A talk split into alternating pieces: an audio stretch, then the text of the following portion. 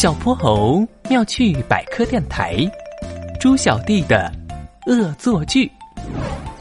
炎热的夏日，哼哼猪一家来到了波波城西南边的红山谷瀑布，水流从悬崖上飞奔而下，轰隆隆的流淌着，溅起清凉的水花。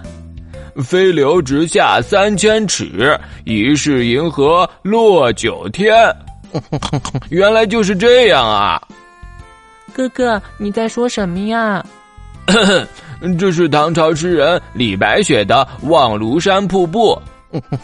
朱小妹，你也要上小学了，很快也会背这么多唐诗的。是啊，朱小妹，哥哥知道今天要来看瀑布，昨晚在被窝里熬夜背唐诗呢。妈妈，瀑布最前方的观景台上，摄影师浣熊老板正在卖力吆喝。和红山谷瀑布合影，留住最美笑脸，只要十块钱一张。哼哼猪和猪小妹兴奋地跳到了观景台上，那是一块巨大的原石，即便周围有栏杆保护，可瀑布的水流仍然有力冲击着脚面。嗯，还好我及时拉住了扶手，不然就滚进瀑布里去了。呵呵，不过水真的好凉，好舒服。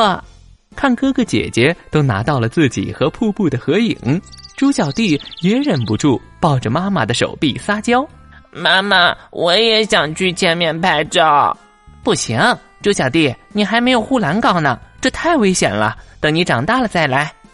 是啊，小朋友，快快长大，在瀑布消失之前来拍张大合影。瀑布也会消失吗？瀑布是河水流经断层、凹陷地区时从高空垂直跌落的现象，是一种暂时性的特征，最终还是会消失的。对，出现瀑布的悬崖将在水流的强力冲击下不断坍塌，导致瀑布后退缩小。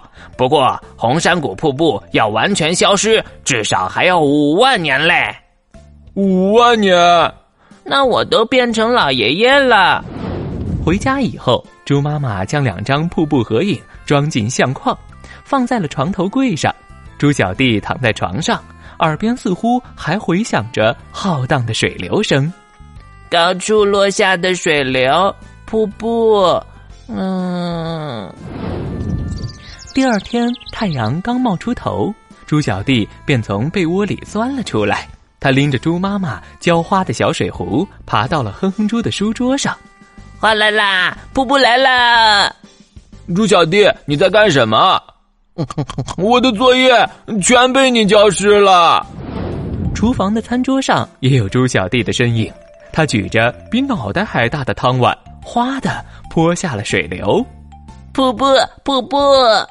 猪小弟不能在家里过泼水节。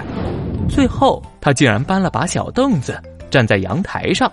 把一大盆冷水晃晃悠悠的从围栏向下倾倒，超级大瀑布！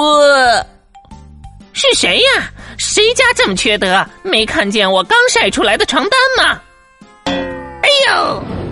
闯了大祸的猪小弟被全家人团团围住，大家的头发、衣服还在向下淌水。猪妈妈生气道：“猪小弟，你怎么能在家里做这种恶作剧？”